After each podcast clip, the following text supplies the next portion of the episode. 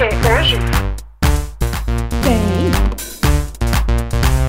Hoje tem, hein? Quando eu digo que o meu ouvinte é raso, burro, superficial, limitado, com problemas de cognição, é porque eu tô certa. Você é burra, Carla, desculpa. E aí, audiência mais nivelada por baixo do Spotify, como é que vocês estão? Vocês estão péssimos? Eu também tô, ninguém tá bem, né? Mas a gente vai se debruçar hoje sobre algo útil, finalmente. Preparem-se pro show de perguntas imbecis que eu vou fazer hoje. Pois é, é para você, ouvinte, é por você, ouvinte. É inspirada em você que eu vou abrir a boca para esclarecer um monte de dúvida sobre uma coisa que é meio turva, né? Que é muito polêmica ainda na nossa sociedade. A conduta de Arthur Lira diante da crise política sanitária do país? Não, não é para tanto. Hoje a gente vai falar de gênero não binário, gênero neutro, não binários. O que diabo é isso? Vem comigo, com os meus convidados. A partir de agora eu vou tentar falar assim. Que vão dizer. O que é que tem para hoje? Olá, meu nome é Adi Ferrer e hoje tem os terror do bolsonarismo. Oi, aqui é a Beta e hoje tem destruição da língua e português. Olá, aqui é a Jana Viscardi, ela mesma. E hoje tem dedo na língua e gritaria. Ai, que politicamente correta. E poética. Eu sou a Leila Germano e hoje tem todos, todos, todos arrobas e todix. Isso vai ficar melhor bem escrito. Esqueceu?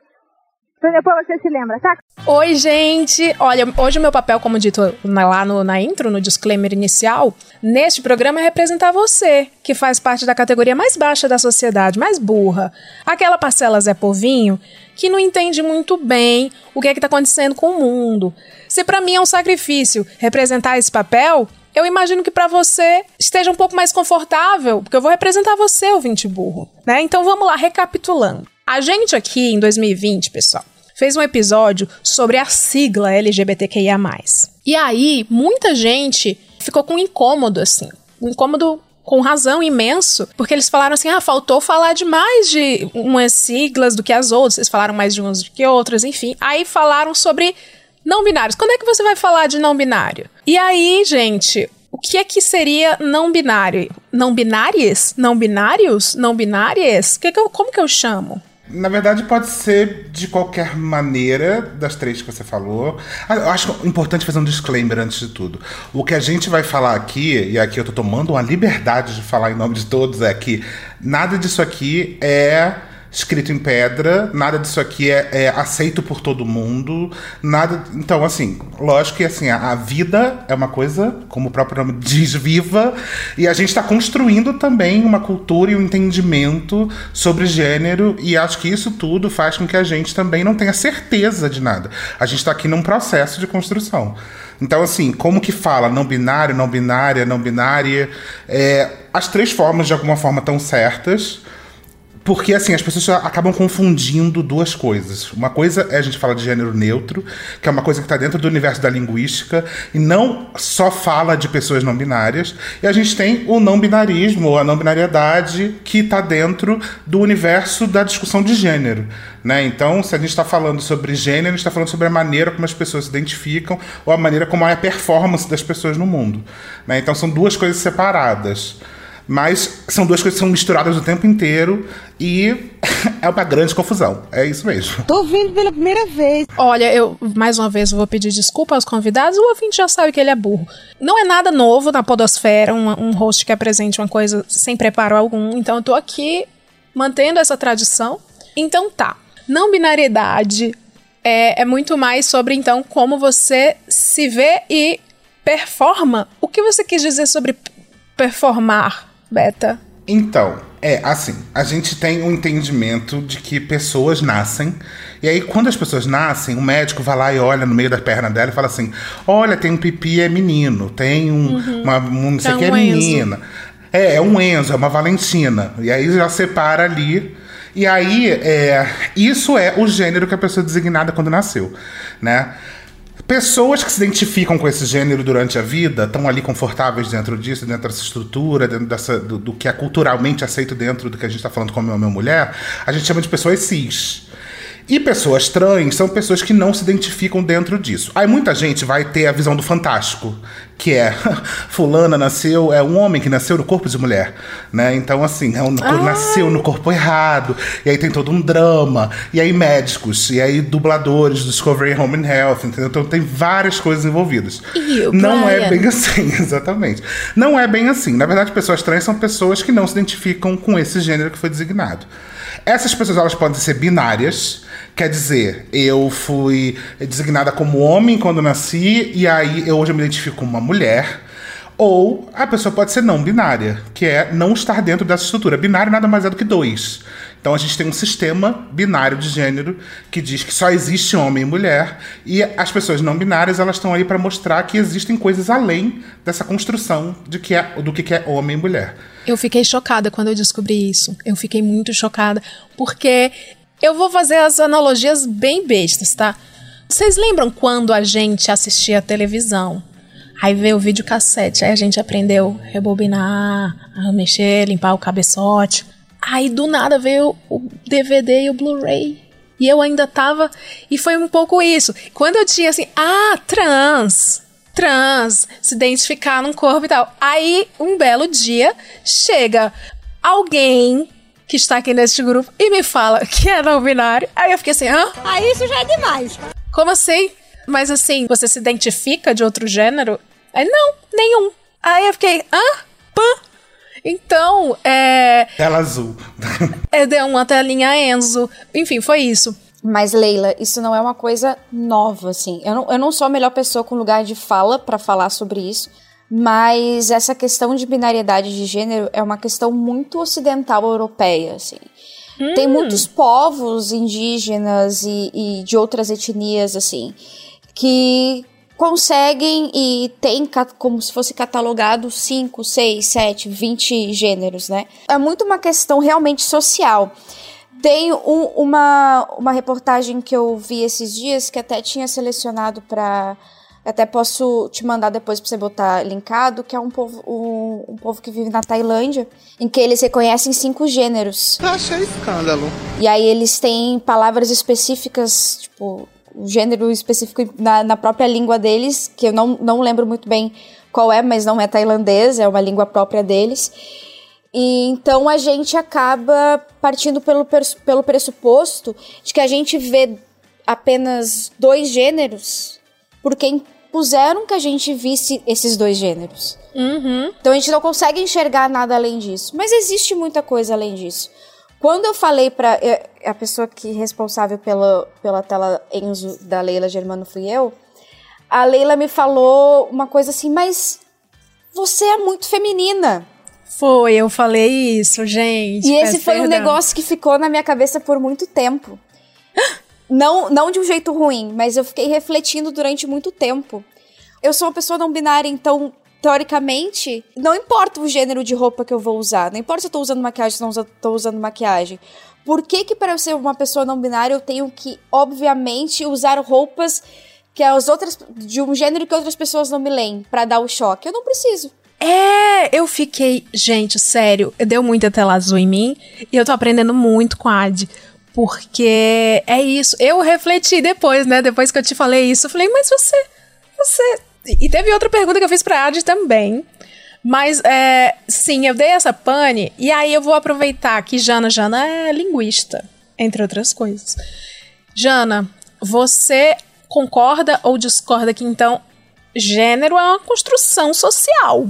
Uma vez que. Eu lembro daquela foto, da pintura polêmica das menininhas de vestido, que todo mundo fala, não, porque antigamente o azul era de menina.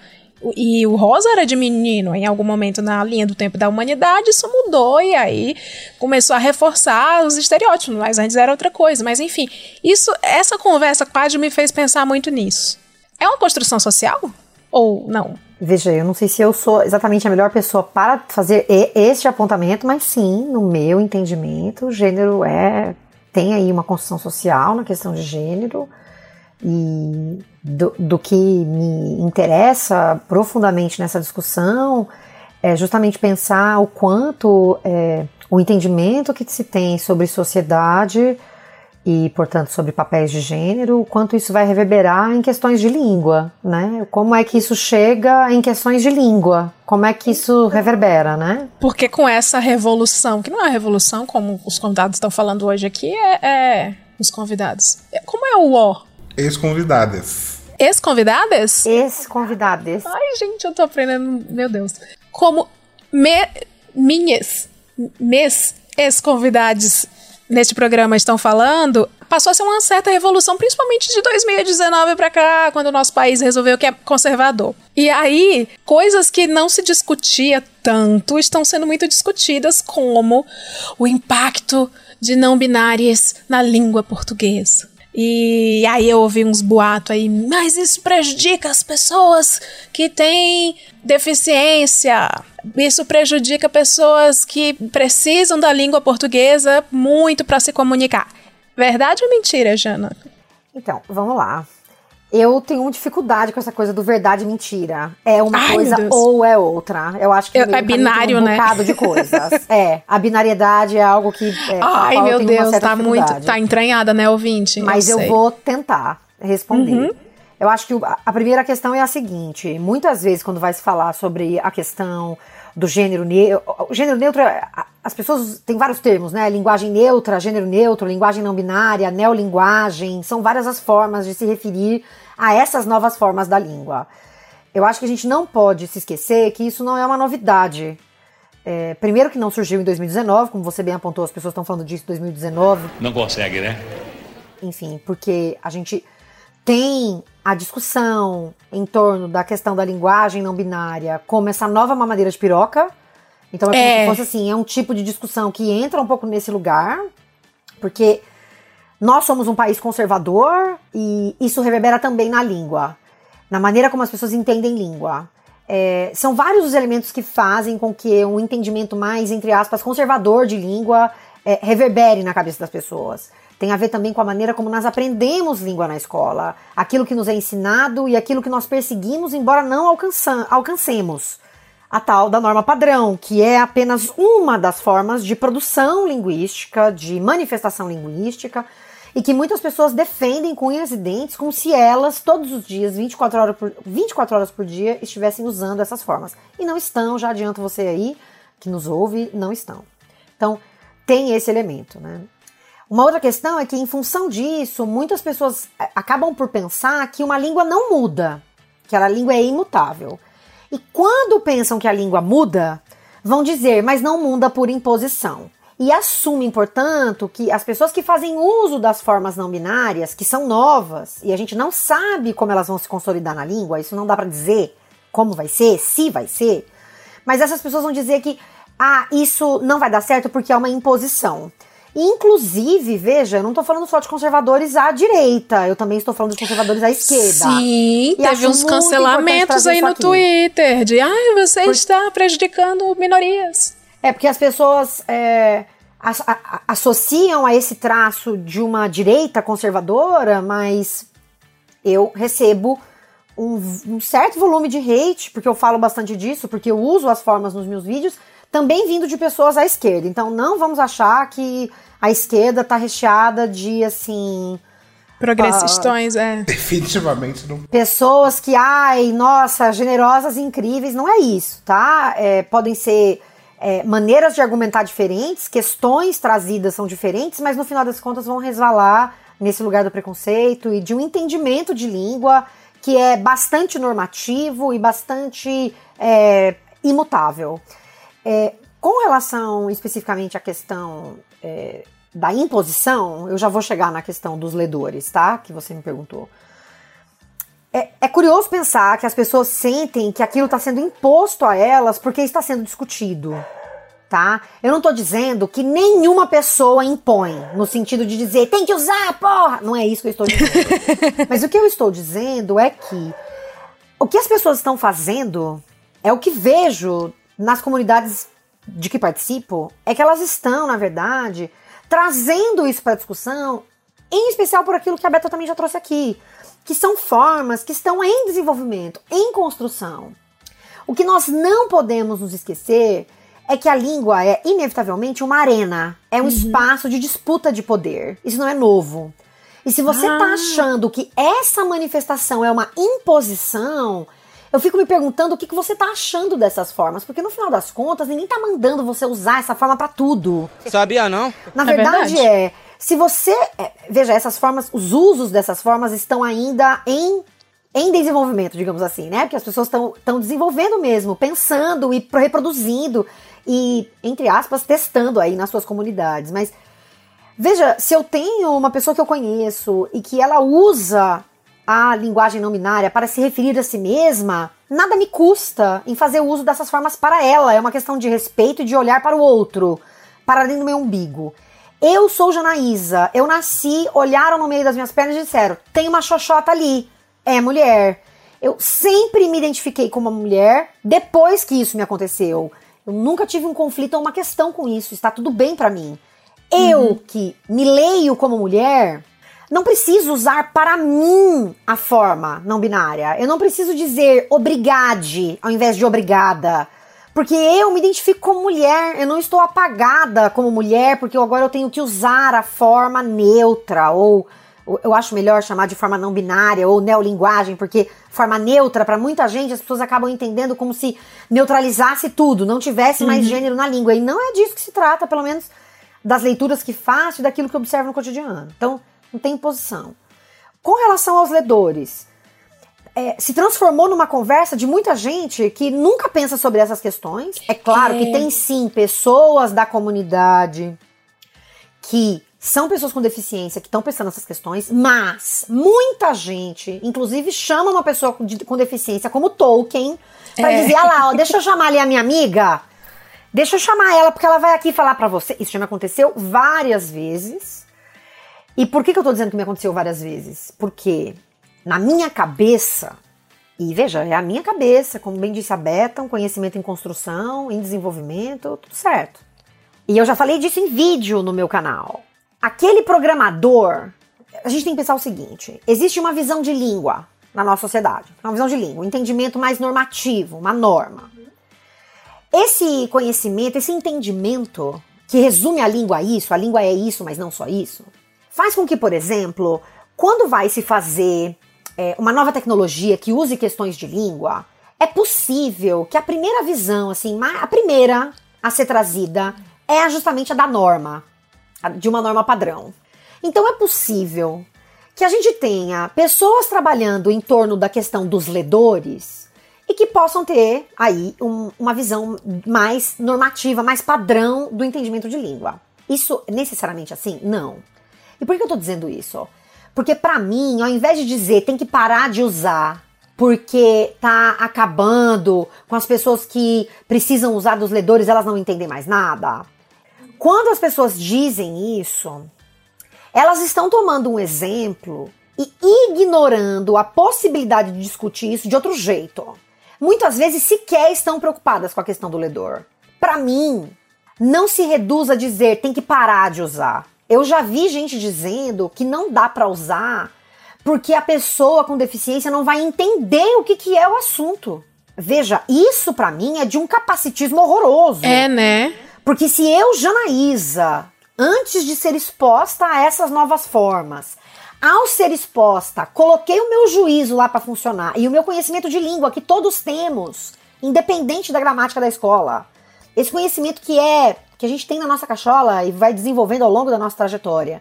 Eu coloquei os meus o meu conhecimento para funcionar, entendi. No começo falei, nossa, mas o que será que é isso? E eu fui tentando entender o que que era. Assim é para pessoas com ou sem deficiência. Então esse é um elemento. Muitas vezes o argumento é esse, a pessoa não vai entender. Para mim isso é capacitismo horroroso, não tá defendendo É, né? ninguém. É só uma letra no final, assim. é- é- Exatamente. A, a pessoa, a pessoa aprendeu toda a língua portuguesa, aprendeu a ler e escrever, e aí. Exatamente. E aí ela não vai conseguir aquilo. Exato. E a minha pergunta é a seguinte: o que você, querido, preocupado com os leitores de pessoas que não conseguem não sei o que você está preocupado com outros momentos de acessibilidade? Ou é só nesse momento mesmo para pagar pessoas não binárias que você está preocupado? Isso. Então, assim, não tem a, a preocupação geral sobre pessoas com deficiência. A preocupação é única para criar um espantalho sobre a língua não binária, a língua, o gênero neutro, ele dificulta pessoas com deficiência só para acabar com o argumento de que eu não posso usar essa língua. Né? É, já, eu já ouvi dizerem assim: olha, eu tenho conheço pessoas que usam o ledor, né, é, para poder acompanhar as coisas nas redes. E elas dizem que isso atrapalha quando se usa o arroba e o x. E por quê? Quando você tem todes, o ledor lê todes. Se você tem tode, x e s, o ledor vai ter um problema. Por quê? Porque em português, atenção para conhecimentos de estrutura de língua, em português, o núcleo de uma sílaba, em geral, é uma vogal. A, E, I, O, U. Tá? Trocando bem, bem, bem em miúdos, tá? Isso significa que a base do ledor provavelmente vai passar por isso. Como é que ele vai decodificar isso? É provável que passe por isso. Então, quando chega no X e no arroba, ele tem dificuldade de ler. O que eu já disse várias vezes e sempre pergunto para os desenvolvedores de software para essas coisas é: por que é que não se cria uma regra lá no ledor. Eu não estou dizendo que isso é simples, mas por que, que não se cria uma regra? Quando encontrar na mesma sílaba, tem lá o jeito de fazer isso, né, gente, em programação, mas é, é, no centro da sílaba um X e o arroba, leia como E. É, converter, assim, né? Mesmo que isso não seja possível, você vai me dizer, não, isso é um absurdo. Veja, eu acho que isso pode ser muito possível, mas eu imagino é que seja possível. possível. É possível, é preguiça, mas é preguiça. Seja, você vai me dizer, não é possível. Esses pessoal não querem nada. E tem uma coisa que é o seguinte, assim, é, você vê, olha, esse exemplo é maravilhoso porque mostra exatamente como a estrutura ela está se desenvolvendo o tempo inteiro. O arroba e o x não são usados mais hoje em dia. Ninguém mais usa. Então, assim, ainda pessoas que ainda têm essa. É, é, ainda pegaram lá atrás, quando se falava da arroba do X, ainda pode ser que usem. Mas hoje em dia, se você pega qualquer cartilha de gênero neutro ou de linguagem neutra, não existe mais o arroba e o é X. É só o E. Então, é, não, aí não é só o E. Hoje, assim, pelo que eu conheço, tem duas propostas de linguagem neutra. Que é o ela, ele, elo e o ela, ele, ile que seria um terceiro gênero. Então, assim, são, já, tudo isso é como a Jana falou. Ninguém tá pegando uma pistola e falando: Olha só, querido, tu vai falar gênero neutro hoje sim, senão tu vai dar um tiro na tua cara. A maconheira agressiva, lá! Não é isso que ninguém tá fazendo, entendeu? É, na verdade, é um debate, como todos os outros debates de questões sociais que a gente está levantando, que são importantes serem discutidos. É aquilo. Eu já falei várias vezes que eu não sou a pessoa mais defensora do gênero neutro. Eu acho que, assim, talvez possa ser que tenham outras soluções.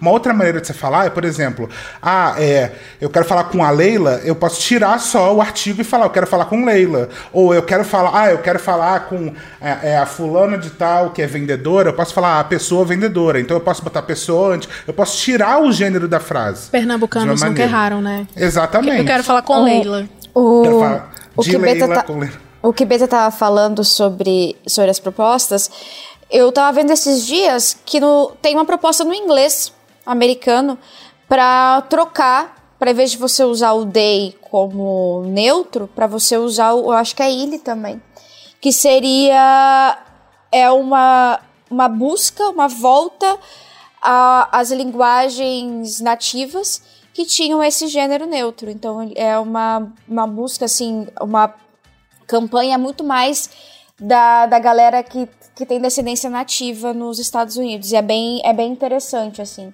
porque aí realmente você consegue entender que a construção de gênero ela só é homem e mulher no, na sociedade que a gente vive por uma invasão, por uma imposição europeia. O caso dos Estados Unidos ele é bem, é bem específico nisso. E a questão do, dos, dos ledores, eu converso bastante com o pessoal uh, no, no Twitter sobre, sobre a questão de gênero, porque até é importante fazer um disclaimer. Eu me descobri há pouco tempo, eu me descobri não binária há, tipo assim, um pouquinho antes do início da pandemia. Então tem sido uma descoberta muito mais uh, dentro do que fora. E eu tenho conversado bastante com, com essas pessoas sobre o gênero neutro, porque para mim sempre é importante que a outra pessoa me entenda e que a outra pessoa consiga tenha uh, meios para me entender e me respeitar. Então, por exemplo, Leila quando diz que tem uma dificuldade, a primeira pessoa que, que ela conversa, que é o gênero neutro, eu consigo entender o lado dela. Por muito tempo eu fiquei adiando essa questão do gênero neutro. Pela questão dos meus amigos, muitos amigos com deficiência, eu tenho um filho de três anos com uma outra mulher, né? Então é realmente uma outra situação, uma outra complicação. Então eu tenho conversado bastante com essas pessoas e elas me disseram que nunca foi problema a questão do gênero neutro, assim. É, é, muito mais um aprendizado de uma nova forma de falar. Se você vai aprender inglês, você vai aprender francês, você vai aprender espanhol, você não pode aprender uma nova forma de falar o seu português. Qual é o problema em aprender? É só um anexo, né? Não, não é nem que vai mudar toda a língua É só um portuguesa. É, anexo. um, é um Eu, plugin. eu queria Isso. fazer uma observação sobre isso, se possível for. Claro. Eu acho aqui é importante a gente dizer que tem algumas possibilidades de enfrentamento do uso dessas formas. Bom, só final- finalizar uma coisa da questão do ledor. As pessoas falam do todes com X ou arroba, mas elas ignoram que a gente é, abrevia coisas. Então a gente fala VCS para vocês, a gente escreve TB, e eu não tô vendo ninguém reclamar na internet quando eu escrevo TB porque eu estou sendo pouco inclusiva, tá? E eu não estou dizendo isso para ser mais para tirar o direito das pessoas de é, lerem bem as coisas nas redes. Não é isso. Eu tô falando sobre como é que se é, como se cria esse tipo de argumento que, como bem disse Beta, tem a ver com essa coisa de um espantalho mesmo. É, quando a gente está falando, é, o que alguns linguistas vão dizer é que há algumas formas que elas não necessariamente é, se consolidariam na língua porque tem a ver com uma mudança estrutural que é mais profunda. Então, por exemplo, no começo dessa conversa, a Leila falou: e como é que fala mesmo? Es minhas amigues. O que a gente está fazendo quando a gente coloca essas, é, essas formas? A gente, a gente não está criando só um novo artigo, digamos assim, né? A gente está introduzindo novas formas em estruturas é, da língua que vão atingir a sintaxe, a morfologia, a fonologia também. O fato de você ter um pronome que é próximo, né? Ela, ele e ilo ou elo, isso faz com que seja próximo, pelo menos, a estrutura.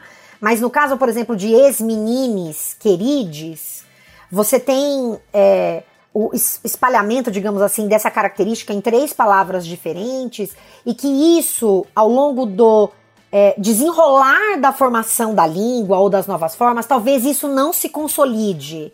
Mas observe que eu estou falando, talvez não se consolide, não é algo que é possível dizer e é algo que linguistas é, podem vir a questionar nesse sentido e não de dizer, então pare de usar, né? É no sentido de dizer, por exemplo, eu, como linguista, é, me interessam esses usos, eu entendo a língua como prática social, como um espaço de sim disputa de poder, então essas formas representam também uma existência e uma resistência, então por isso que essa disputa se dá também na língua. Então, para mim, tá ótimo, tá uma maravilha. A questão é entender. É, tá uma maravilha nesse sentido, né? Quem sou eu para ter que validar alguma coisa, viu, gente? Eu não tô aqui pra validar nada, tá? Mas como linguista, é no sentido de.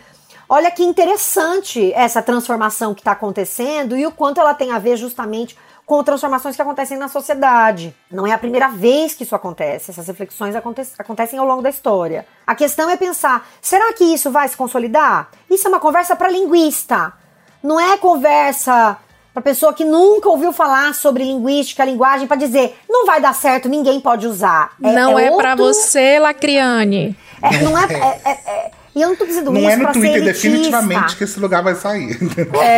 Não, não é pra ser elitista dizer você não pode falar sobre isso, porque todos nós falamos uma língua, sinalizamos uma língua, então a gente quer falar sobre aquilo, porque a gente fala disso o tempo inteiro, a gente usa esse recurso todos os dias, né? Mas é para dizer que não sabemos o que é que vai se consolidar. Talvez se consolide em algumas palavras, por exemplo, amigues. Talvez se consolide na conversação e na interação, da maneira como a Beta falou. É, eu uso hoje muito mais a palavra pessoas em alguns contextos em que eu vejo que não fica esquisito, porque tem isso de você entender se no contexto aquilo combina, casa. Então, o uso da palavra pessoas, o uso da palavra, por exemplo, ao invés de chamar os diretores e as diretoras, a diretoria, a chefia, sei lá, tem trocentas palavras. É um exercício de autopoliciamento. Jana, você me lembrou. E de, na verdade, entender que a língua é múltipla e diversa. A gente fala a mesma coisa de maneiras muito diferentes. A gente pode usar diferentes formas para dizer a mesma coisa. Jana, você me lembrou um linguajar que tinha no Orkut, que a galera emo usava. Vocês lembram Miguxos? disso? Oi, migues! Não, Migues. é muito antes da- dessa discussão, assim, chegar a ser massificada, a galera emo usava, tipo, oi, migues! De Sabe? forma carinhosa. Era uma coisa, e era uma coisa extremamente neutra. E agora que você, agora que você me lembrou dessa desse linguajar de Orkut É que a gente botava o e. Amigo A- Chase. Era o amigo seis. Cheis, é um amigo cheis. Mas, gente, a Jana falou uma coisa que é tão importante, que é o seguinte, assim, é, como a Jana falou, a, a língua, eu acho que não só a língua, mas tudo é uma arena. A gente está aqui lutando por espaços de poder, no final das contas, né? Poder aqui no, numa, numa forma mais abstrata. Mas, assim, é um pouco do ovo ou a galinha, né? A gente está falando sobre a existência de pessoas não binárias, a gente está discutindo o gênero, e ao mesmo tempo a gente também está falando sobre gênero na língua. Talvez cada vez mais pessoas não binárias aparecendo, isso vai fazer com que a língua se reforce o gênero neutro. E o contrário também. Quanto mais discute gênero neutro, talvez mais pessoas não binárias ganhem, ganhem visibilidade. Então, a gente tá aqui. É aquilo. Eu também tenho uma, alguma, algum pensamento de que talvez o gênero neutro não seja uma coisa que se torne uma realidade. Eu não sei, não tenho bola de cristal pra saber. Não, já mas é uma não realidade. sei. É, realidade que eu digo Já assim. é de- uma realidade. Chegar hoje em dia no Aurélio, entendeu? Lá no, Certo. no- na não gramática. sei se a gente vai estar vivo pra ver, mas queria. Também não sei. Mas a questão é, esse, é- essa questão levanta debates. Não só levanta esse debate, porque o gênero neutro não só levanta o debate da não binariedade, mas também levanta o debate do masculino genérico dentro da linguagem. Então, por que, que é que tem 100 mulheres numa, numa, num lugar, mas se entra um homem vira todos, deixa de ser todas?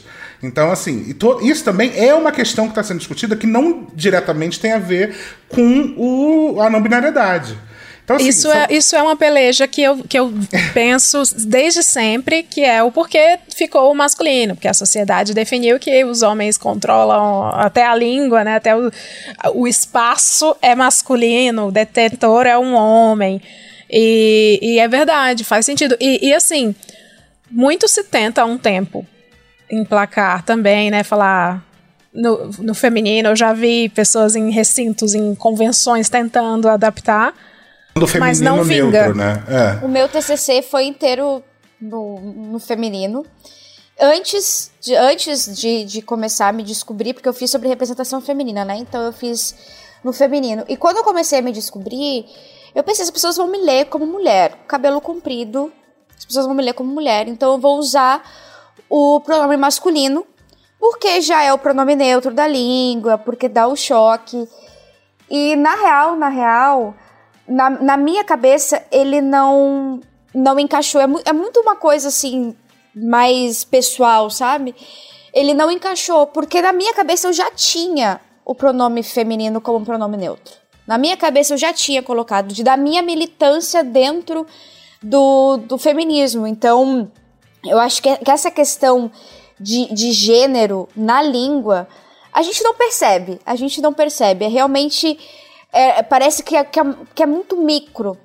Mas a língua, a comunicação, ela tá em tudo. A gente praticamente não é nada sem, sem comunicar. Nós somos quatro comunicadores aqui e a gente sabe muito bem que, que sem a língua, sem, sem essas regrinhas, a gente provavelmente não ia conseguir viver. É o nosso ganha-pão e é o que a gente gosta de fazer. E isso é bem, é bem interessante de ver quando você não se encaixa em nenhum lugar em nessa língua que deveria te abraçar, que deveria te, te colocar para dentro da sociedade, e você começar a perceber o quanto que isso é poderoso. É tão poderoso ao ponto de se usar, de Jair Bolsonaro e o bolsonarismo como um todo, usar isso como um token para tentar se manter popular com aqueles 19% que ele tem. É, isso é tão importante, a linguagem ela é tão importante que eles têm um espacinho diário todos os dias para incomodar com a, a questão da linguagem neutra. E até foi por isso que, que a gente conversou até, né, Leila, para falar sobre, sobre esse programa, sobre esse episódio. Eu ainda falei para ela, isso é muito importante. É uma briga que a galera não vai comprar porque parece pouco, mas é uma briga que a gente tem que comprar. Porque no momento em que eles se levantam contra a linguagem neutra, não é contra a linguagem neutra em si, não é contra alguma pro problemática de, de português ou alguma coisa em si. É contra pessoas e contra os LGBTs como um todo, porque para ele a linguagem neutra representa toda a sigla. Ele não, ele não fala a linguagem neutra dos não binários, ele fala a linguagem neutra dos gays. Fala, menina, quantos anos tu tem? Então ele coloca toda a, a sigla ali.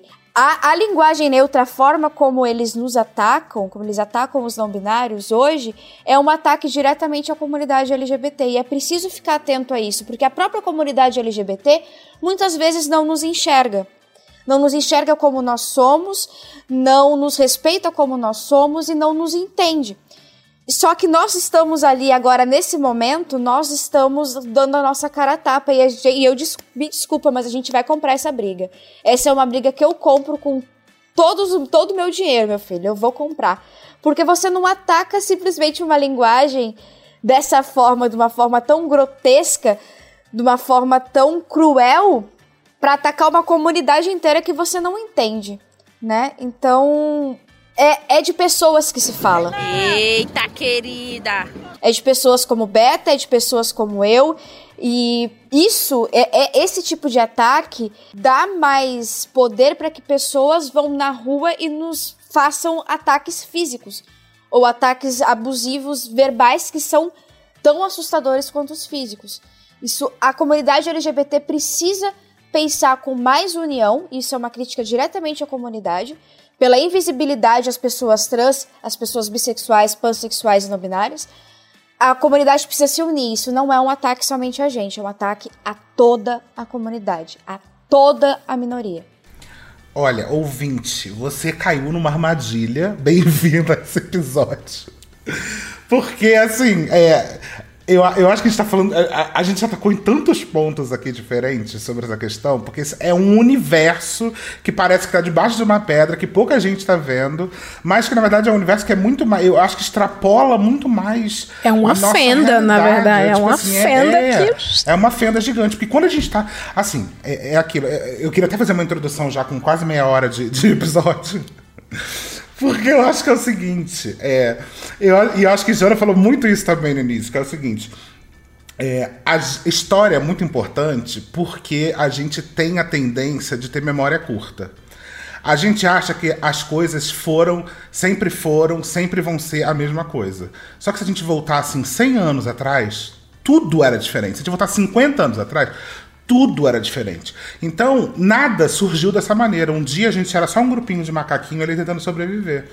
E hoje a gente está aqui criando cultura, criando língua, criando um monte de coisa.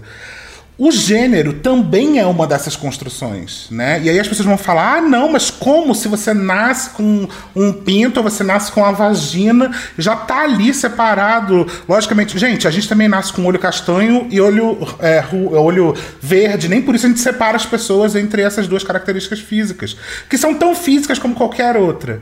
Então, assim, a, a questão é: aí as pessoas falam, ah, pessoas não binárias, elas estão negando a materialidade é, do sexo. Não no momento nenhum a gente está falando sobre isso. As pessoas que nascem com vagina, elas têm vagina. Se ela nasce com cromossomo XX, ela nasce com XX. É isso. A gente não está mudando nada disso. Agora, o problema é que existe um salto cognitivo de a pessoa nasce com cromossomo XX, para ela gosta de rosa e brincar de boneca essa conexão que não existe. É, é uma conexão verdade. que é construída, tanto que não é, não sempre foi assim. Né? Então, se a gente até for ver, assim, o, a noção de gênero binário, por exemplo, do sexo binário, é uma coisa muito recente. Se a gente for ver alguns estudos ali do século XVIII e XIX, você vai ver que a mulher era vista como uma versão defeituosa do homem. Então, na verdade, o ovário, o útero, tudo era um testículo e um pênis mal formado. E isso é cientificamente, está ali, na ciência, na literatura científica, que também é outra narrativa, mas aqui a gente já vai entrar num buraco bem maior. Olha o buraco! ah, aí a gente vai descer no buraco da minhoca. Mas é isso. E aí, quando a gente fala que a língua sempre foi assim, não é, gente, porque a gente não fala vossa mercê. A gente não fala, a gente saiu do latim, a gente está aqui numa construção de milhões de anos aí de, de, de, de outras maneiras de ver o mundo. E a única coisa que as pessoas, eu acho que não binárias estão trazendo, e não só não binárias, mas eu acho que toda a sigla do LGBT queria mais, é, a gente está trazendo uma visão de que o que a gente entende como construção é só um combinado que a gente esqueceu que combinou. A gente combinou a maneira de viver. E a gente pode combinar de uma outra maneira. A gente pode combinar de uma maneira que as pessoas tenham liberdade para ser quem elas são. Então, assim, aí falar é, é que nem essa história, ah, você se sente. Mas como assim você não se sente nem homem nem mulher? Aí a, a, você vira a pergunta pra pessoa assim e fala: como é, que, como é que você se sente mulher? Como foi o dia que você acordou e falou: nossa, eu me sinto mulher? Porque no fundo ninguém sente nada, gente. Não existe Olha essa que paciência. coisa. Não, existe não é, coisa tipo não é assim, da ai, sua conta, é. resolve. Não, mas é real. Mas, tipo assim, Beca, Leila, quando você se sentiu mulher? Nunca se sentiu, você se sentiu Leila, né? Porque o que você é é único e todo mundo nasce de uma maneira meio única, assim. Vou, te- Então, assim, vou fazer é só maneira. um, um parênteses assim. Eu costumo dizer que cada ser humano é um universo. Então, a gente não consegue ver o próprio universo que todo mundo compartilha, a gente não entende 1% dele. A gente não se entende 1%. A minha experiência como uma pessoa não binária é totalmente diferente da experiência de beta. Totalmente diferente. Porque eu venho, eu venho de uma outra, uma outra construção, uma outra coisa que é diferente, por exemplo, a construção de Jana e a construção de Leila, e sendo duas mulheres cis, brancas, completamente diferente. Então, eu acho que quando a gente fala da não binariedade e a gente abre essa, essas caixas, a gente bota fogo nessas caixas, eu acho que são caixas que acabam sendo muito a base da nossa sociedade, ao ponto que as pessoas se assustam. Que você, meu Deus, como assim? Você não quer se encaixar em nenhuma dessas caixinhas que tem aqui? Você quer viver fora disso? Quero. Mas eu tô me encaixando em uma outra caixinha. Porque no final das contas a gente vai se encaixando em caixas. Mas eu só não quero essas duas agora. Tá ligado? Eu só não quero essas duas. Eu quero ir pra outra caixa. Quero ver, viver outra caixa. E aí, isso traz uma fantasia e um incômodo para as pessoas que ouvem. A fantasia é que eu vou chegar na casa delas e obrigá-las a deixarem ser mulher ou homem. Você é pra receber ordens. Essa é a primeira. Então, assim, isso não existe. Isso não vai acontecer, gente. Pode ficar tranquila, você vai poder continuar fazendo as coisas que vocês devem fazer de mulher ou homem. Ainda não o que que é. existe um exército, uma milícia paralela Exatamente. neste segmento, mas em outros segmentos da Ainda não. sociedade tem sim. Ainda tem. Você pode abrir o Intercept que tá lá. Então, assim, essa é a fantasia. É uma fantasia que não existe. E a outra coisa é que a gente, é, quando a gente começa a falar sobre isso, é automático que qualquer pessoa comece a se questionar. Porque quando você desmorona uma, um- uma estrutura que fala, olha só, então, você está muito confortável dentro do seu gênero, mas seu gênero é só uma combinação, a pessoa começa a se questionar se ela realmente se encaixa naquilo ali ou não. Aí começa aquela história, então todo mundo é não binário? Talvez, mas não sei. Sabia que eu tive Entendeu? pensando isso enquanto, enquanto a Adi falava essa coisa toda do, do masculino, do feminino, do que dos, dos gostos e assim, as pessoas vão se construindo, né? Homem e mulher vão se construindo, construindo. E aí tem a galera da resistência que eu, olha, aplaudo. Mas eu tava pensando nisso, que a gente já vem de uma. é, quem é cisgênero, né? Vem já de uma desconstrução também de, de identidade de gênero. Quando as nossas avós só usavam anáguas e faziam determinadas coisas e só podiam ler dentro de boudoir, né? Dentro do guarda-roupa. Tinha, tinha isso. Isso era ser mulher, né? Aí, aí isso tudo foi. Eu tô falando como mulher cis, tá, ouvinte? E aí, isso com o tempo, hoje em dia, eu me identifico com- como mulher, mas eu jogo videogame, eu uso calça, saruel, às vezes eu gosto de usar uma cuequinha box, essas coisas. E de fato, cada vez mais que a gente verbaliza isso, a gente tá ouvindo aqui, né, ouvinte, esse é o seu papel aqui, ouvinte, ouvir. A gente vai explodindo a mente, a gente fica assim, meu Deus, será que... Será que... Aí, aí vem o outro questionamento de Leila que é, o que é que isso muda na vida dos outros? O, o fato de eu ser tudo e nada. no nenhuma. final das contas. E, é- e é o que a Jana falou, que assim, é, assim como a língua é uma arena, o gênero também é, a, a mulheridade também é uma arena. Hoje se disputa a mulheridade com mulheres trans. Né? Muitas mulheres cis não aceitam que mulheres verdade. trans existem, porque não aceitam que elas também estão dentro desse universo da mulheridade. Só que é isso, a gente tá falando que gênero é uma construção, e, gente, não tem prova melhor pra dizer que gênero é uma construção do que olhar como a mulheridade mudou durante as décadas. É verdade. Então, assim, Nossos, nossos homens não ajudaram nada, Exatamente. né? Nesse Se fosse debate. biológico, gente, Desculpa aí o ouvinte assim, homem. Mas inco- incomoda porque a gente, desde o primeiro respiro que a gente tem, principalmente quando se nasce XX e quando vem ali no meio da sua, das suas perninhas que você é supostamente uma mulher, desde o primeiro respiro, a gente tem uma construção tão, tão forte. Eu digo isso porque a, a questão do feminino ela é muito forte, ela, ela é realmente opressora desde o momento em que tu nasce mesmo. Ela, ela é, é muito presente. E você vai, você vai crescendo e você vai construindo tudo aquilo no- dentro de uma expectativa que a sociedade cria no seu útero. Você vai ter filho, você vai crescer, você vai ter filho, você vai casar com um cara e tal. E você vai seguir um certo padrão, você vai usar daqui, tipo, com 13 anos a sua mãe vai começar a te ensinar a se maquiar e não sei o quê, bibi, papapá. E você tem todo essa, toda essa expectativa criada nos seus pais e em você. E de repente vem uma pessoa e te diz assim, cara, na verdade você não precisa ser assim. Tudo isso foi uma pessoa que te impôs. Você já parou pra pensar o que, que é imposto e o que não é? Isso dá um bug na cabeça. E você não precisa pensar, de verdade. Não é uma coisa que precisa pensar, porque realmente dá uma crise existencial. Mas é uma, que- Gente. é uma questão que tudo, tudo que você tem, tudo que É você quase um rolê de Matrix isso daí. É um bagulho Eu quero perguntar pra vocês, lá vem a pergunta imbecil. De novo, alerta, pergunta imbecil. Quando foi o momento pra vocês que vocês pensaram assim, cara, tá aí. E porque assim, é muito corajoso isso. É, uma, é de uma resistência muito grande, falando como humanidade, e é muito corajoso falando como indivíduo.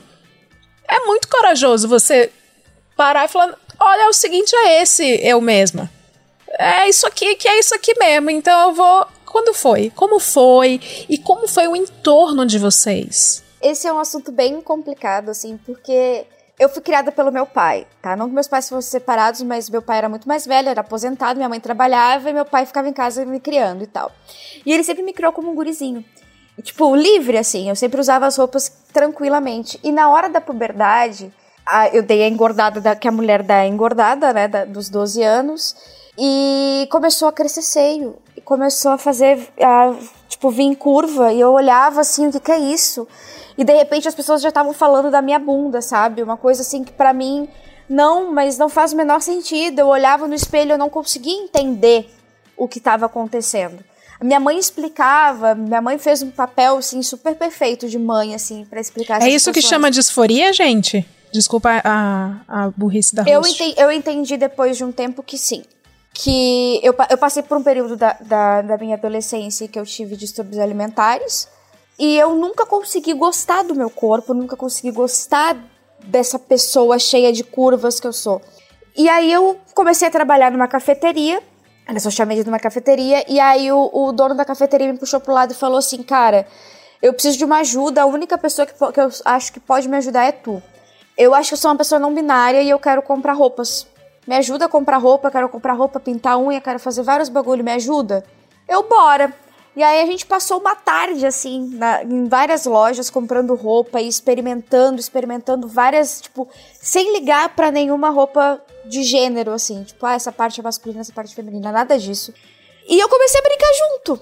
E aí, no meio dessa brincadeira, eu, cara, eu acho que tem alguma coisa. Eu fiquei dois dias acordada. Dois dias. Olhando pro teto, assim, tem alguma coisa, tem alguma coisa. Porque até então eu achava que eu era só bissexual. Mas não tinha alguma. Ainda faltava aquele. uma peça do quebra-cabeça, digamos assim. E aí eu comecei a experimentar. Fui, fui, de, fui pedindo pra galera usar pronome masculino. Fui experimentando algumas coisas. Os pronomes você usou como roupas também. É, exatamente. Eu experimentei bastante os pronomes porque eu sabia que eu tinha liberdade com, com alguns amigos meus, assim, pra experimentar, pra virar e dizer assim, cara, é isso, só que, tipo, eu tô realmente me descobrindo e eu quero tua ajuda. Foi basicamente isso que eu fiz com os meus amigos. Eu quero a tua ajuda. Se tu quiser me ajudar, beleza. Se não quiser me ajudar, é nós, partiu, isso aí. E eu tive muita ajuda dos meus amigos, muito apoio dos meus amigos, né? Desde o momento da descoberta, em que eu pedi para usarem o pronome masculino, porque na minha cabeça era o que fazia sentido, depois já não fez mais sentido. Eu pedi o pronome neutro e a galera começou a, a né, usar o pronome neutro.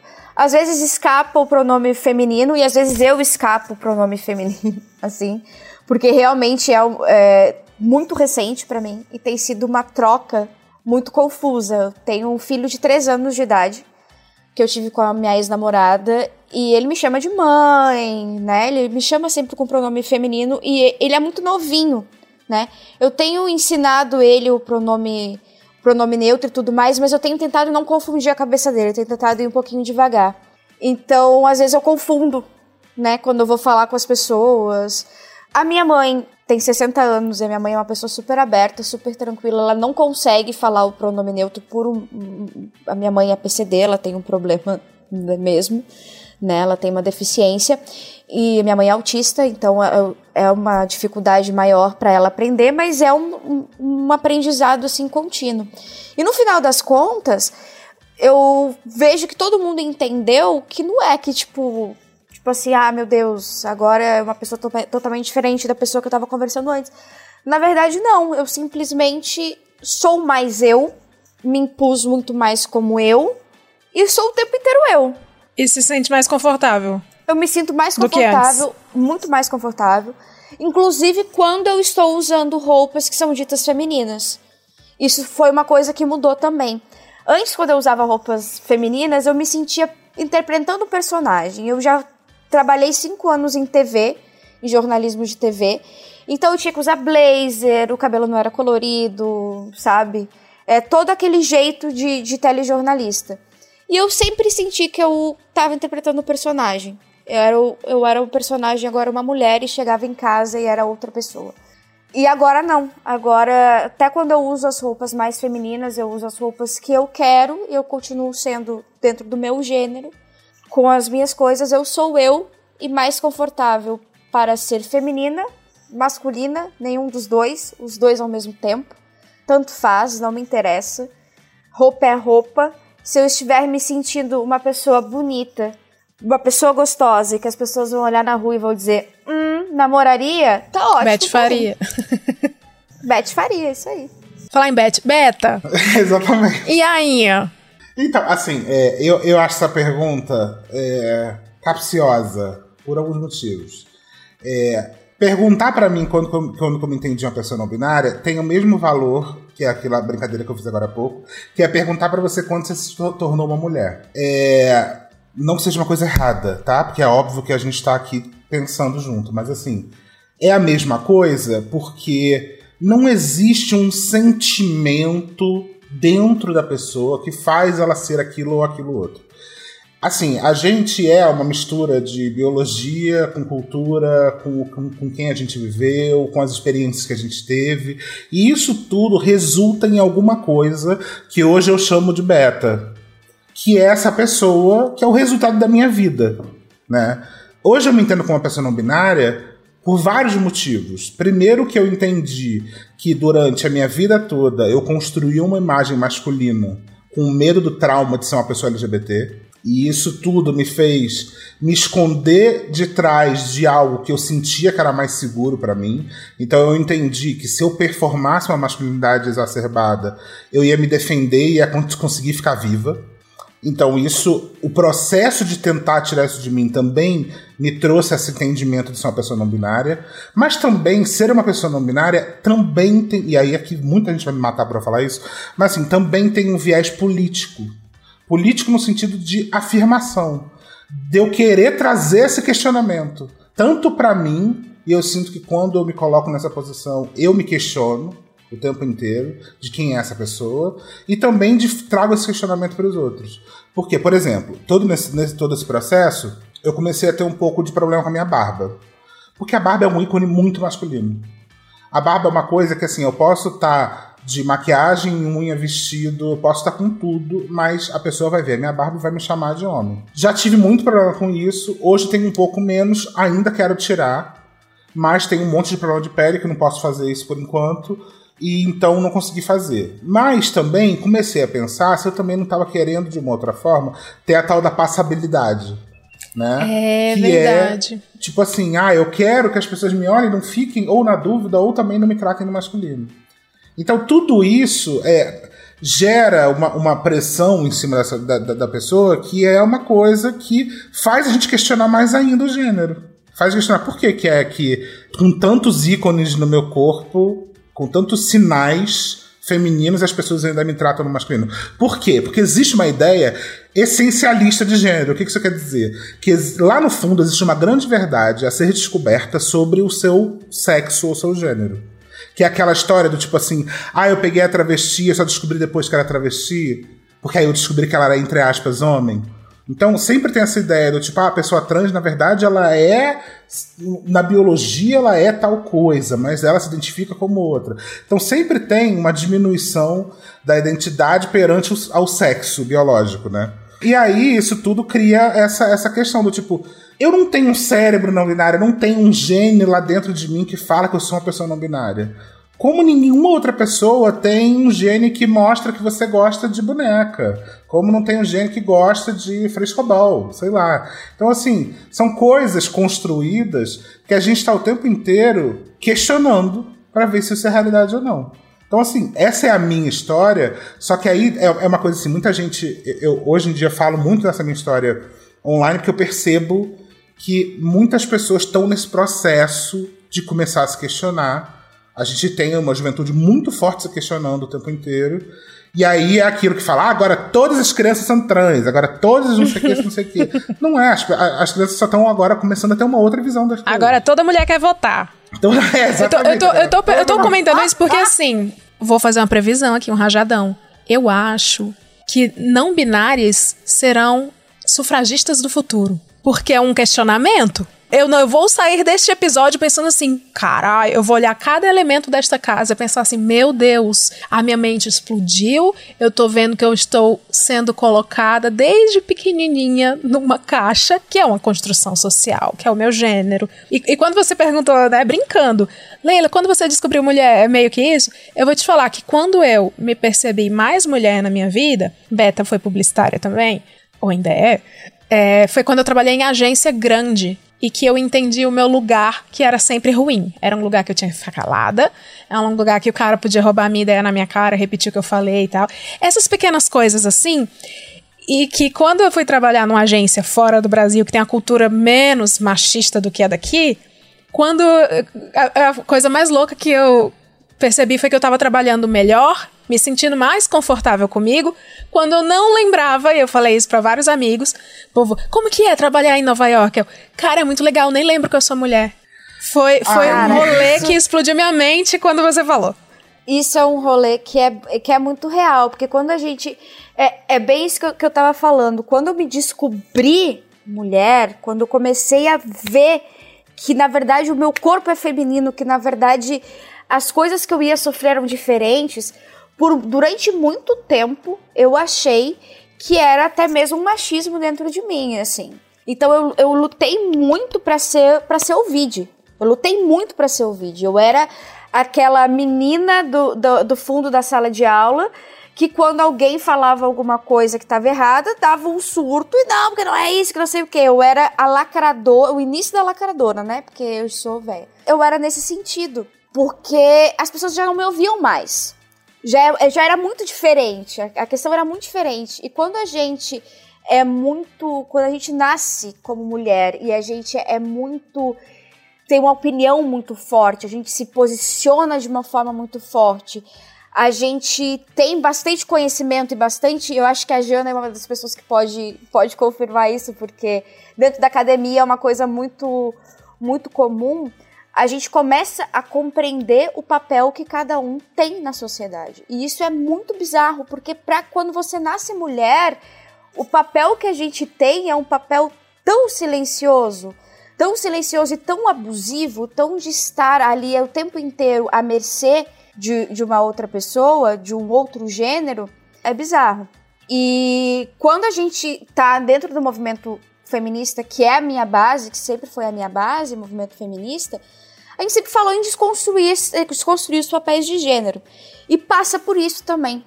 É a desconstru desconstrução do papel de gênero. A nominalidade também é a desconstrução do papel, do papel de gênero.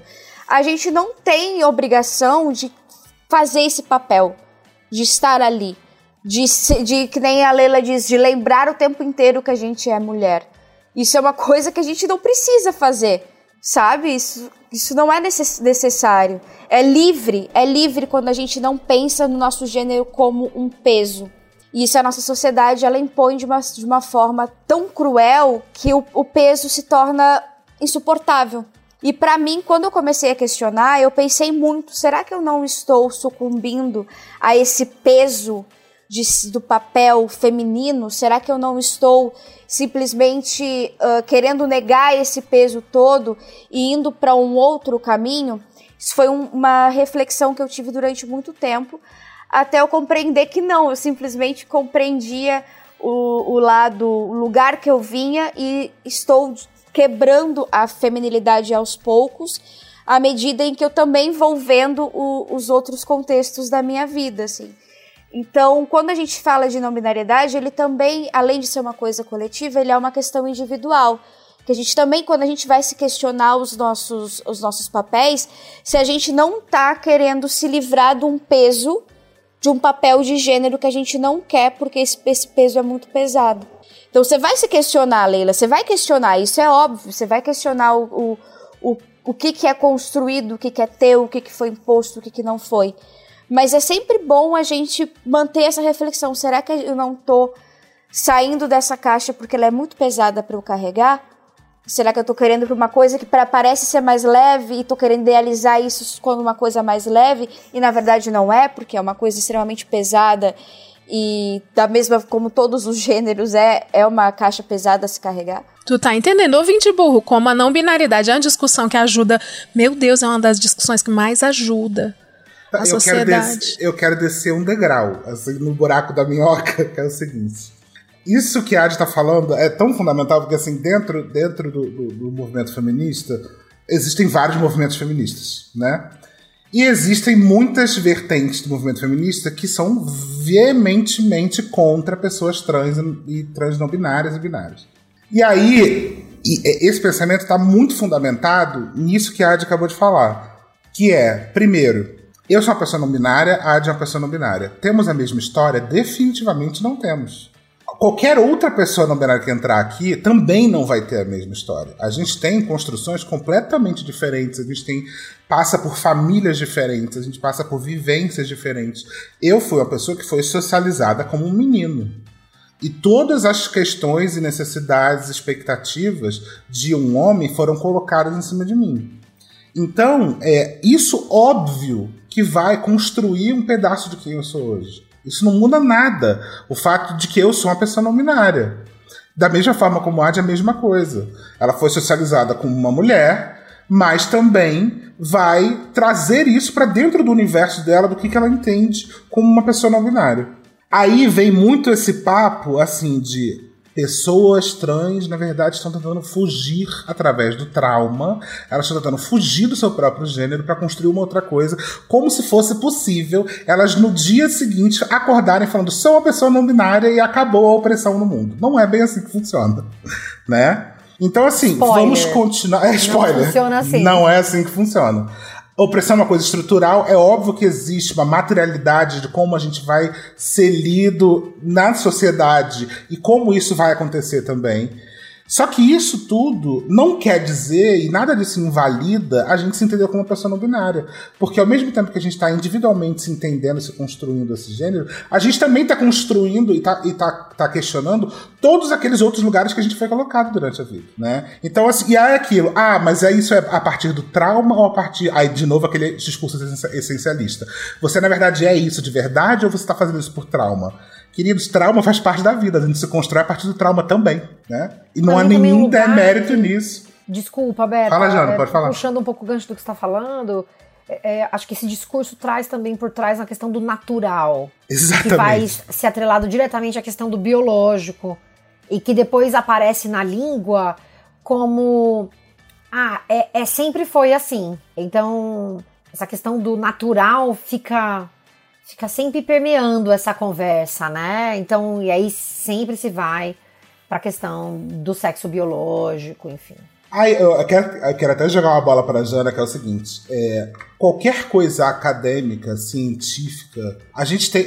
Assim, eu acho que as pessoas normalmente entendem como se a ciência fosse a revelação de uma verdade, né? Assim, as pessoas, a gente pa, parece que assim existe um livro sagrado escondido com todas as fórmulas físicas, todas as linguagens, todas as, as os números matemáticos. Isso está escondido e a gente está desencavando aos poucos, assim, durante a vida. E não é bem assim. A ciência, como a gente falou, a ciência é uma construção. A linguagem também é. E assim, é difícil, eu acho que explicar isso. E difícil porque como não partir desse pensamento para falar que a linguagem é uma coisa viva? Como, como discutir isso sem, sem entender, antes de tudo, que calma aí, a gente não está passando por uma, uma coisa natural, essencial, sabe? A fala também é uma construção, é um monte de coisa que a gente faz, um malabarismo que a gente faz com a garganta, com a língua, com a boca, com o lábio para fazer som. Eu, eu imagino assim, a quantidade de mensagens que você não deve receber, Jana, falando sobre esse assunto, e às vezes parece que não dá nem para defender o assunto sem entrar nisso um pouco, né? É, eu vejo, por exemplo, eu estava é, lembrando, estava falando do masculino genérico. Vejam que a minha contribuição ela fica realmente muito restrita à questão da, da língua, né, gente? Assim, a, a questão do masculino genérico é muito comum que as pessoas me digam assim: ah, mas é porque essas outras formas são as formas da língua. Como se essas formas da língua que as pessoas estão dizendo, exemplo, masculino genérico, usar todos, né? por exemplo, não todas ou todes, é como se isso brotasse numa árvore, sabe? A árvore tá lá, ploc, brotou o masculino genérico. Então é muito difícil para as pessoas entender justamente nesse sentido da prática social, dessa manifestação que se altera ao longo do tempo a partir das manifestações da sociedade, porque língua e sociedade têm uma relação ali é, fundamental, não necessariamente determinista, isso vai é, aparecer nas discussões de linguagem e ciência desde sempre, se é ou não determinista e tal. O objetivo aqui não é falar disso, mas as pessoas acham que é isso, aquilo lá brotou ali. E elas se incomodam quando eu digo, então, gente, para algumas coisas não é bem assim. O caso do masculino genérico, por exemplo, tem um estudo, tem alguns estudos super interessantes que vão olhar historicamente para gramáticas. Tem um estudo do inglês que faz isso. Eu sempre falo desse estudo, são alguns, na verdade e um deles, ela olha para gramáticas do século 17, 18, 19, tem até gramática do século do 20. É, que tristeza. É, que tá lá dizendo, vai colocar algumas regras, vai falar sobre o feminino e o masculino e vai dizer, não, a gente usa o masculino primeiro porque o homem é mais importante do que a mulher. Mas não parece. Ou porque o rei é o que importa. Então, portanto, importa o masculino.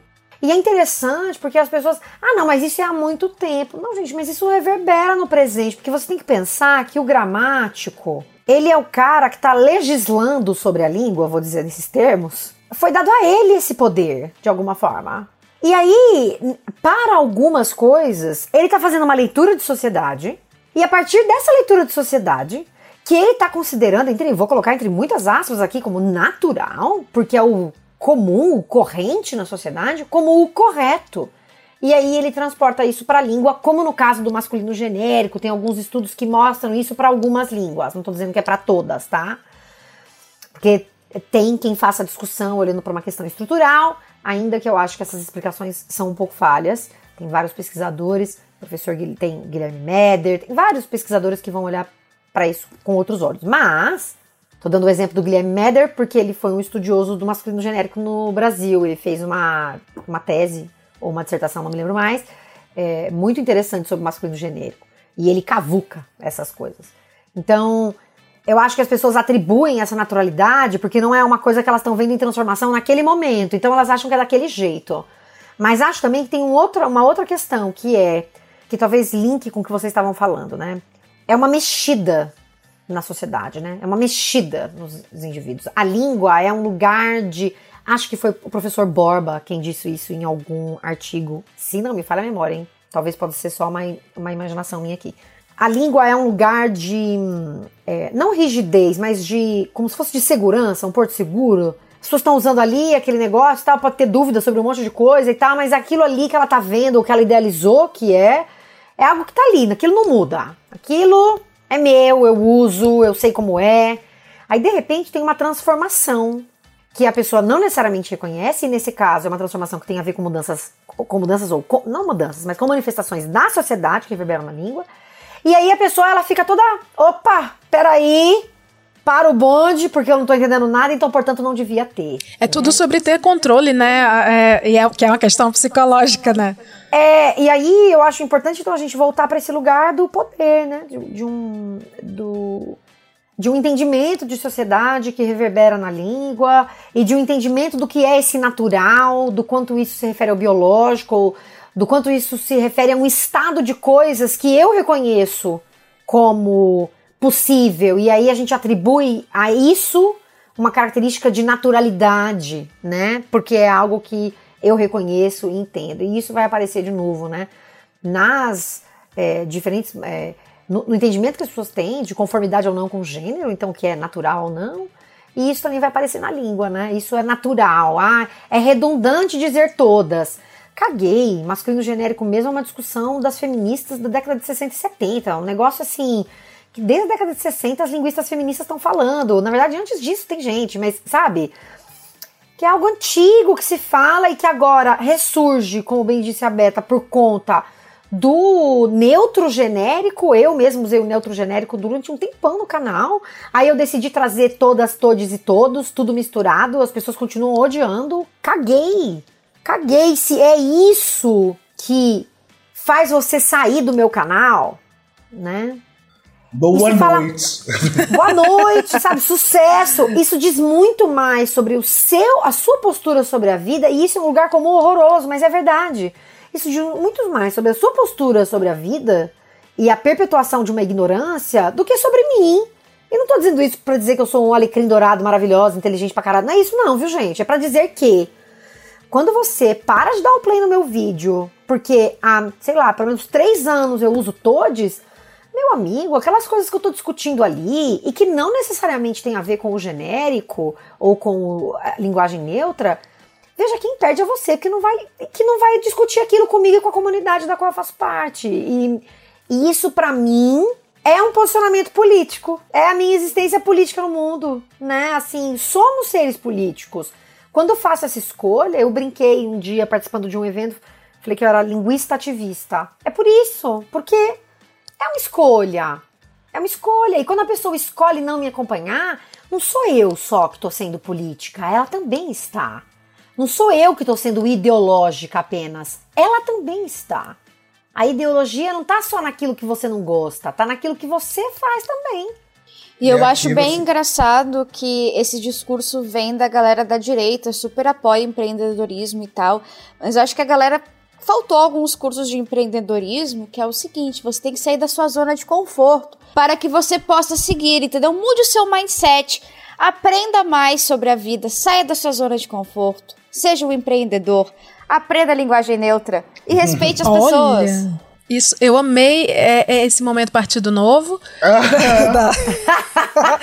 Mas é verdade. Se você fala mindset, você, é como diz o ditado, você se manque. É, até porque se você já tá metendo estrangeirismo na língua, é. botar um E não é tão difícil. Nossa, né? se alguém então, reclamar, assim, se, se vier ouvinte reclamar. Chama ligação de colma, vem encher meu saco é. falar de gênero neutro. Vier reclamar com gênero neutro, eu vou printar, eu vou printar, eu vou criar um Tumblr, não sei nem se ainda tem, pra te expor.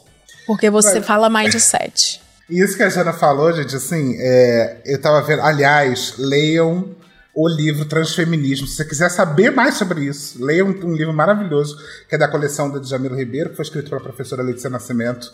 É um livrinho deste tamanho que vai falar sobre a visão do transfeminismo, sobre a questão de, de gênero e tudo mais. Assim, é super fácil de entender se você quiser entender sobre isso, aí vai falar um pouco sobre isso. E também dentro tem a questão de não binariedade. Eu estava vendo uma, uma aula da, da, da, professora Letícia esses dias e ela estava citando Judith Butler, que basicamente é uma das pessoas que mais trouxe essa discussão.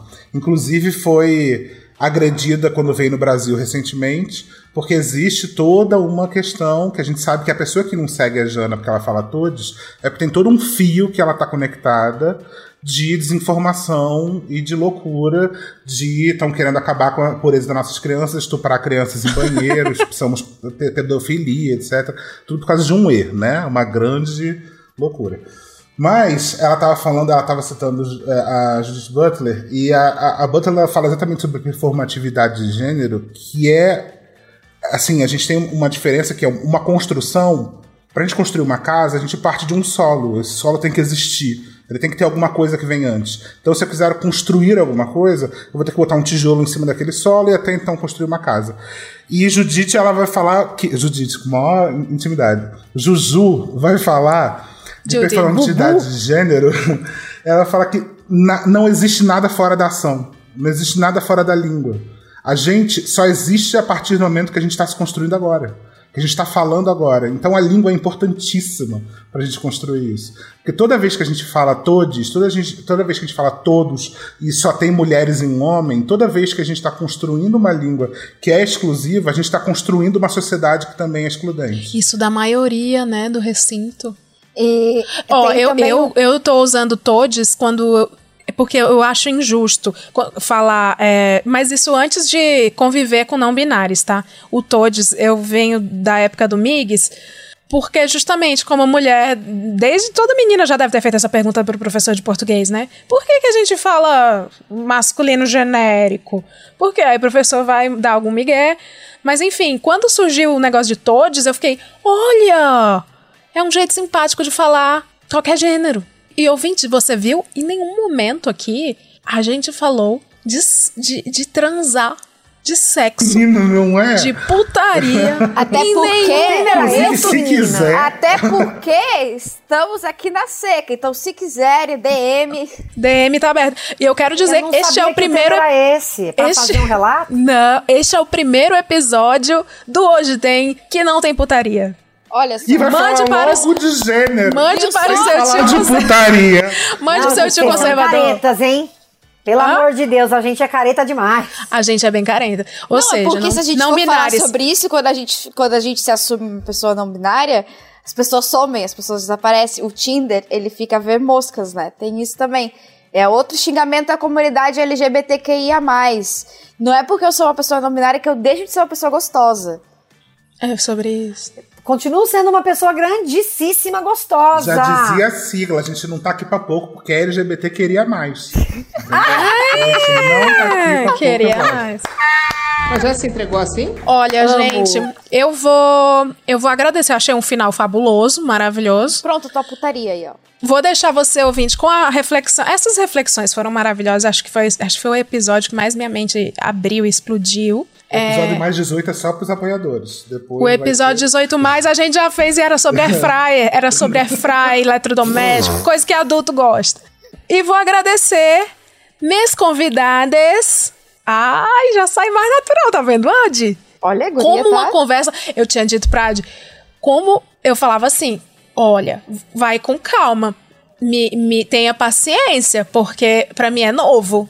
Uma- Essa posso, posso fazer um parênteses Por muito favor. importante?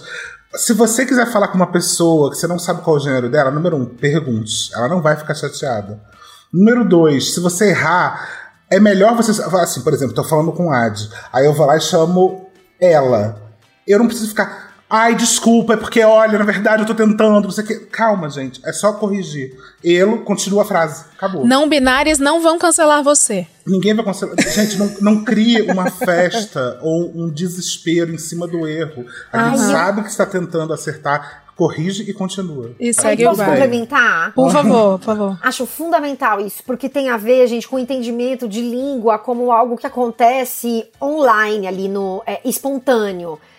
Se você é uma pessoa LGBTQIA, fóbica, você vai escolher não usar outras formas. Isso vai estar marcado na conversa. Isso vai ser visto, lido como uma violência. Porque você faz essa escolha ali, ó. Entendeu? É como você ter, por exemplo, uma mulher trans, e só tô colocando trans aqui na frente para dar esse exemplo, e você escolher chamá-la pelo nome do nascimento, por exemplo, né? de quando veio ao mundo. Então, isso é uma marcação de violência. Isso é uma coisa. As interações face a face, elas têm outras mil coisas acontecendo ao mesmo tempo. Você está fazendo uma série de leituras enquanto conversa com alguém face a face. Essa é uma área da linguística muito interessante. Você está lendo o olhar, o rosto, as mãos, os gestos, tudo prosódia, é, para onde está olhando, como está conversando. São muitos os elementos combinados que a gente presta atenção muito rapidamente, o tempo todo, enquanto a gente conversa com alguém. E portanto, se você é alguém que não é LGBTQIA mais fóbica, ou se nem sabe o que é isso, não faz parte desses ambientes, não sabe, mas é uma pessoa respeitosa, né? Respeita o outro, mas não sabe a outra é outra, não sabe o que fazer, veja, isso vai aparecer na sua fala de alguma forma e os mal entendidos eles se resolvem. Podem se resolver, não necessariamente todos, claro, porque língua também é mal entendido, mas também podem se resolver na interação. É isso que a Beta falou, se resolve ali na interação. Você. Eu sei que as pessoas ficam cheias de dedos, porque elas não querem demonstrar um preconceito, porque elas têm medo de ser rotuladas como preconceituosas. A não ser aquele que quer ser rotulado porque é um conservador, é, Já extrema direita, é, entendeu? Exatamente. Saúde, querida. Se não for esse o caso, é, veja, as pessoas elas não querem ser rotuladas de preconceituosas, isso interfere na maneira como elas interagem umas com as outras. Elas ficam ali, às vezes, se segurando, ou então ficam cheias de dedos. Tudo bem se, se for o seu jeitinho. Mas em não sendo, você pergunta e bola para frente. Isso pode não ser óbvio, porque talvez você não conheça a pessoa, não tenha intimidade, e isso muda a interação face a face, aquilo que você se sente no direito de perguntar para o outro. Mas leia os sinais da conversa do jeito que você faz em todas as conversas sem perceber. Então, não é para achar que é a ditadura é, do comportamento, agora eu não posso mais nem conversar com as pessoas. Gente, não se trata disso. A gente já faz isso o tempo inteiro. Exatamente. Quando a gente está aqui conversando, por exemplo, agora tá eu e Leila conversando aqui num trabalho, numa gravação do Hoje Tem. A gente já está se portando de uma forma diferente, a gente já está se relacionando entre, entre nós de uma forma diferente do que a gente faz no particular. Somos amigas e ali a gente fica falando de outra forma dependendo da pessoa com quem a gente fala, a gente já cuida o que a gente vai falar. Dependendo do espaço onde a gente tá, a gente já cuida do que a gente vai falar. Não é um cuidado a mais, é um cuidado com a outra pessoa. Simples. Você não chama Leila no nome da Leila, não é Leila. Você chama a Leila pelo nome dela? Ninguém conhece a Leila pelo nome dela. É o apelido então... dela é Leila. Ponto. E as pessoas respeitam. Só que se fosse uma mulher trans, com toda certeza, não iriam querer respeitar, porque não é o nome que está ali na certidão de nascimento. Mas você já consegue respeitar o, o apelido que a pessoa prefere ser chamada. Então, tipo assim, se é, se é esse o mindset que você precisa ter para respeitar o nome social, mano, Cocria o seu respeito. Vai, entendeu? Não, inter... não me interessa como que você vai fazer esse mindset, mas, meu amigo, só faz o mindset, entendeu? AD Partido Novo confirmado, 2022. Tô tentando, tô pavimentando o meu caminho, né? Eu percebi é, que de uns tempos para cá as pessoas passaram a identificar nas redes sociais os pronomes com que gostaria de ser chamados. Eu, no começo eu fiquei assim, por que, que essa pessoa tá falando isso? Isso é tão óbvio. Porque eu, eu era uma pessoa, né, com a visão de cabresto binário. Então eu ficava assim, ué, claro que é ele dele. E claro que é ela dela.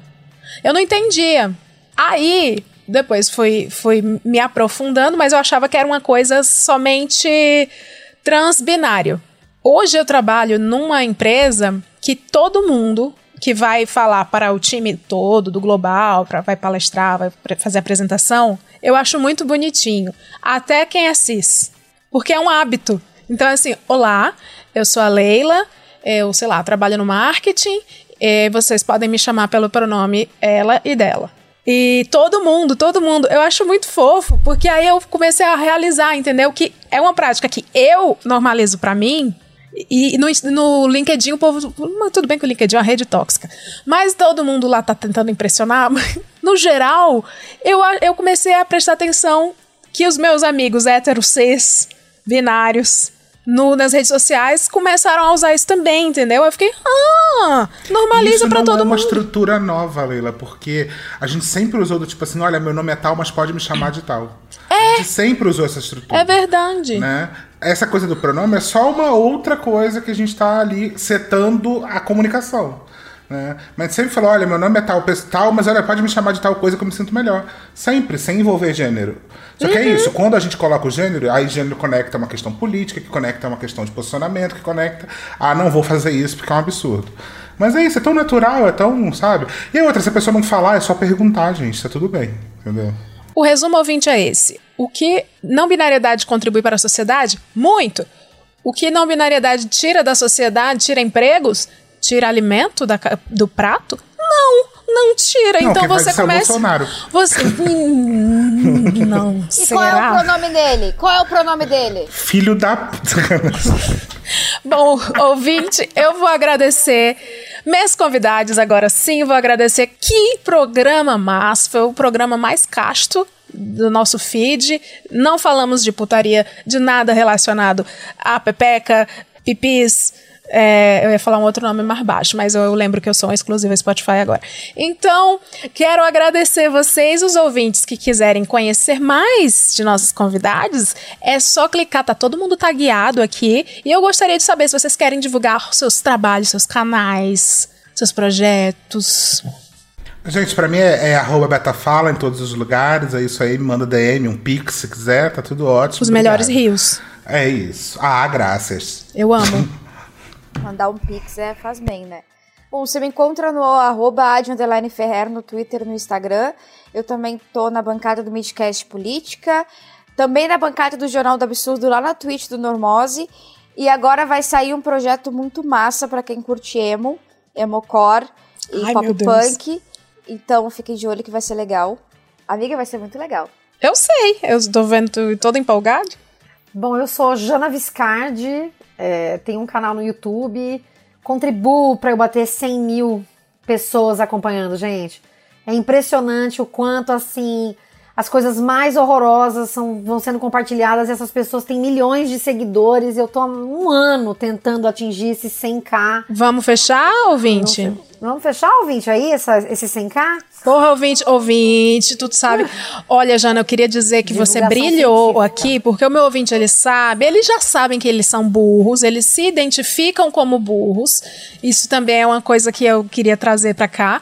E qualquer informaçãozinha que você fala, assim, ah, uma oração subordinada, qualquer coisinha, os bichinhos ficam tão felizes. E hoje, Jana deu uma aula exponencial aqui para todos nós. Então, quero agradecer mais uma vez por isso também, Jana. Então, ouvinte burro, vai lá e segue. Pelo amor de Deus. Nas outras redes eu sou Jana Viscardi também, e só no Instagram que eu sou Janaísa, com S. Mas estamos aí nessas redes todas, eu ofereço cursos, venho fazer meus cursos, porque é um lugar onde eu consigo ganhar dinheiro, né, gente? Porque falando do jeito que eu falo, as coisas que eu falo no canal, não vai ser os Não, mas calma aí, vamos tratar esse mindset. Vamos, vamos trocar Oi? esse mindset Vamos e virar trocar essa esse chave. mindset aí. É. Vamos cocriar riqueza, vamos. Tá faltando, gente, chamar mais essa pub. Não, agora entendeu? com 100k Então, já Vai era. bater o 100k, Jana. Depois desse ofereço- episódio você vai bater 100k. cursos. Gente, eu não quero, eu não quero aqui fazer o. o, o- a- a- como é que é? A fã. Mas assim, canal da Jana, gente, fala sobre milhões de coisas e por favor, vai assistir. Porque é, assim, um abraço na sua alma. É, não sabe? é? Eu tô saindo- Entre uma live do Bolsonaro e outra, é um negócio que você pode ali dar um parar uns 5 minutos e assistir pra voltar à sanidade. Exato. Eu tô me sentindo inteligente. O que não é uma realidade. Eu tô saindo daqui. "Ah, Meu Deus, eu vou dormir mais inteligente hoje. Eu acho que ouvinte também. Ouvinte, eu vou te agradecer. Você já sabe. Se você não sabe, eu sou a Leila Germano.